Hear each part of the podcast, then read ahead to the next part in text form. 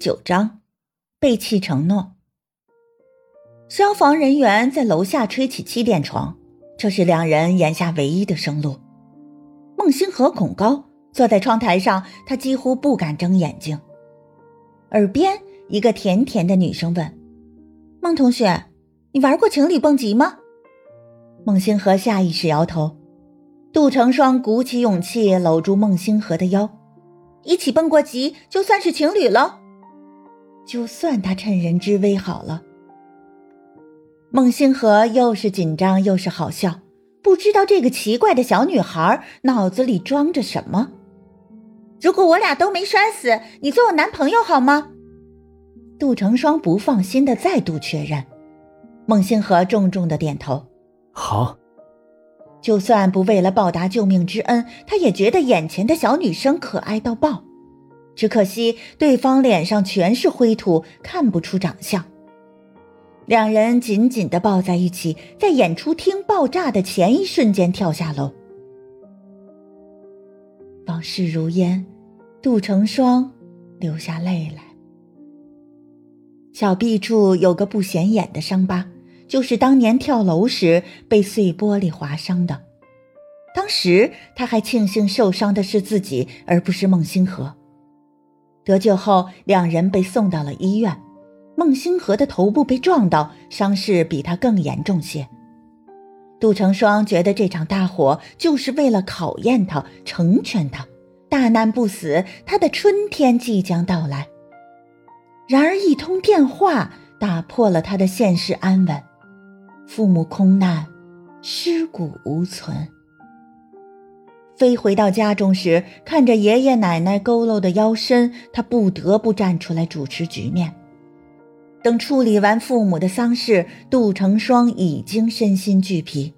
那时，他最想见的人就是孟星河，他想向对方倾诉他的委屈和悲伤。可等他回到学校时，竟发现孟星河已经跟段晨曦在一起了。孟星河给段晨曦的是所有女生都可盼的爱，无微不至的照顾与体贴就不说了。孟星河大大方方的在所有人，包括校方面前承认跟段晨曦的关系，并把所有的责任都揽在自己身上。光是这份敢于昭告天下的勇气，就不是一般人能做到的。而孟星河和段晨曦的高调，无异于给杜成双当头一棒。那段时间，他不知道自己是怎么熬过去的。可即便这样，杜成双仍舍不得孟星河。他报考了孟星河所在的大学，却从不打扰他，只要能远远的看着他，就好。这份卑微的暗恋最终被段晨曦挑破。孟家出事，段晨曦找上门，开价五百万离开孟星河。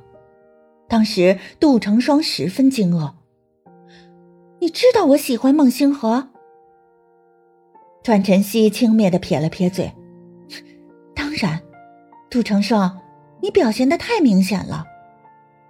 所以爱一个人是掩饰不住的。”连段晨曦都能看出来，为何孟星河全无反应？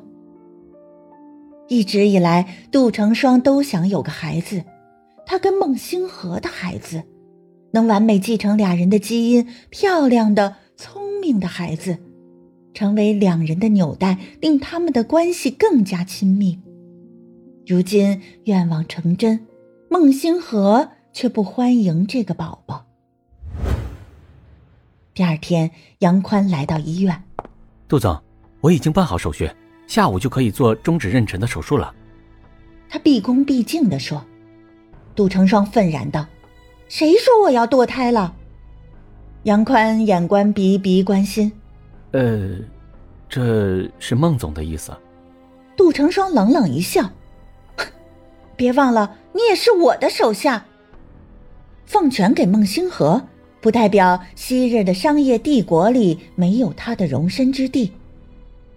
杨宽被杜成双犀利的眼神刺得抬不起头来，他发觉自己一直低估了杜成双。自愿退居幕后，不代表他武功尽废。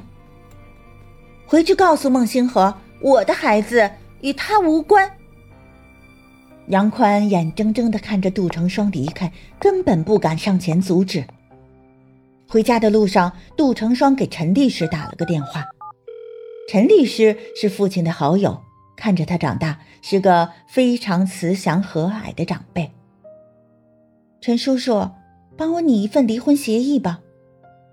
杜成双苦笑，当初他拿出二十亿救孟家于水火时，陈律师就不赞成。后来他跟孟星河结婚，陈律师更是建议他做好婚前公证。总之，陈律师打一开始就不看好两人的婚姻。如今主动找陈律师拟离婚协议，杜成双有认输的意味。从小到大，他一直秉承着人定胜天的原则。如今，他终于明白了，人最多只能改变自己，却无法左右他人。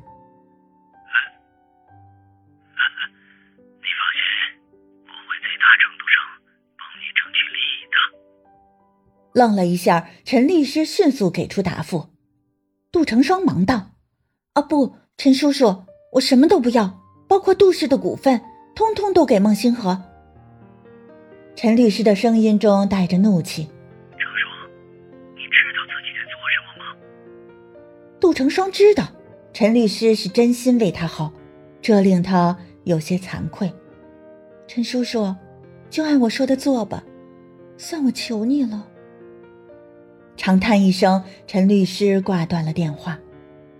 到家后，杜成双开始收拾东西。别墅里大到家电，小到各种摆设，都是他亲自挑选的。这几年，他觉得自己就像是旭窝的燕儿，看到什么好东西都想弄回家，就盼着孟星河不经意间看到这些物件时能发自内心的喜欢。可惜他错了，孟星河把家当成牢笼，牢笼里的一切再精美。也不过是稻草。